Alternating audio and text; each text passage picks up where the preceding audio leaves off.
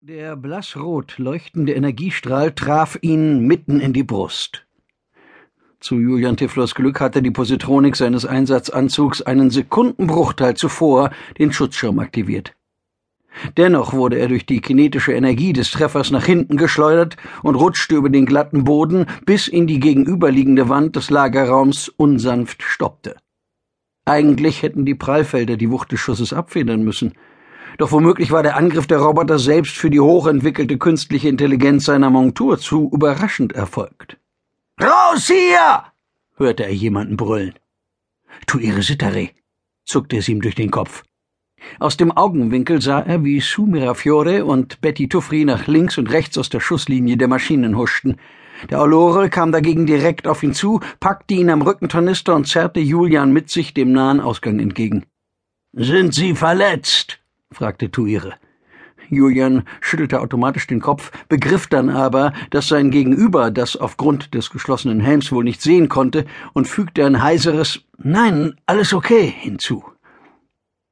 Auf dem Helmdisplay erkannte er, dass Crest den großen Lagerraum inzwischen ebenfalls verlassen hatte.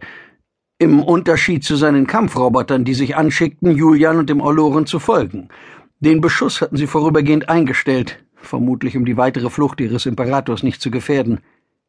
Er darf seine Leckerdisk nicht erreichen, stieß Julian hervor, während sie den langen Gang zurückeilten, durch den sie gekommen waren. Sue und Betty würden vermutlich einen anderen Weg nehmen, aber das Ziel war klar. Sie mussten zurück an die Oberfläche, dorthin, wo Crest sein Raumfahrzeug gelandet hatte und zu dem er nun zweifellos unterwegs war.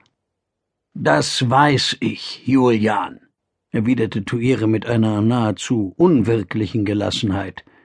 Klar, es war ja auch nicht seine Heimatwelt, die kurz davor stand, sich in eine Trümmerwolke zu verwandeln. Julian spürte einen Schauer über seinen Rücken laufen. Das Bild des abgemagerten, ganz in Schwarz gekleideten Crest, der das Tabernakel von Solt mit triumphierendem Blick in der Hand hielt, hatte sich Julian unauslöschlich eingeprägt.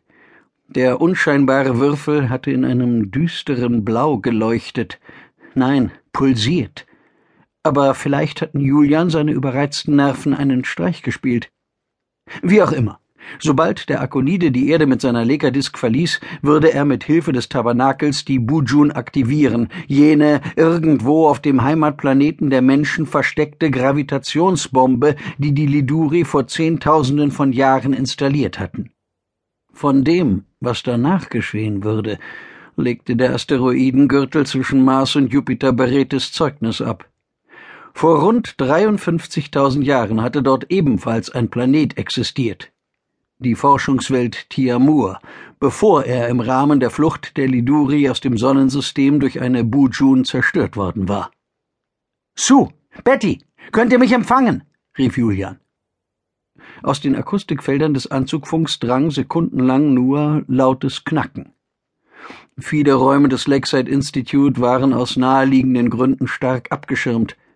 Das galt insbesondere für die streng gesicherten Lagerräume des zentralen Turms. Dann vernahm er doch noch die zwar leise, aber deutlich zu verstehende Stimme von Sue. Ich höre dich, sagte die Mutantin. Wir haben den Turm gerade verlassen. Crests Lekadisk steht nach wie vor an Ort und Stelle. Offenbar ist er noch nicht eingetroffen. Könnte die Terrania erreichen? wollte Julian wissen. Die Disk darf auf keinen Fall starten. Das weiß ich auch, kam es per Funk zurück. Sus Stimme klang ebenso wütend wie frustriert.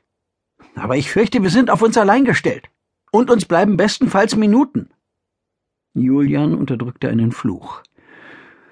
Gegen die akonidischen Kampfroboter hatte sein Team keine Chance. Und selbst wenn es ihnen gelingen sollte, die Maschinen auszuschalten, niemand konnte garantieren, dass Crest die Bombe nicht einfach zündete, wenn er sich in die Enge getrieben fühlte. Nach allem, was in den vergangenen Stunden geschehen war, konnte man nicht ausschließen, dass der Akonide für die Vernichtung der Menschheit nicht auch sein eigenes Leben opfern würde. Was ist nur mit dir geschehen, alter Freund? dachte Julian zum wiederholten Mal.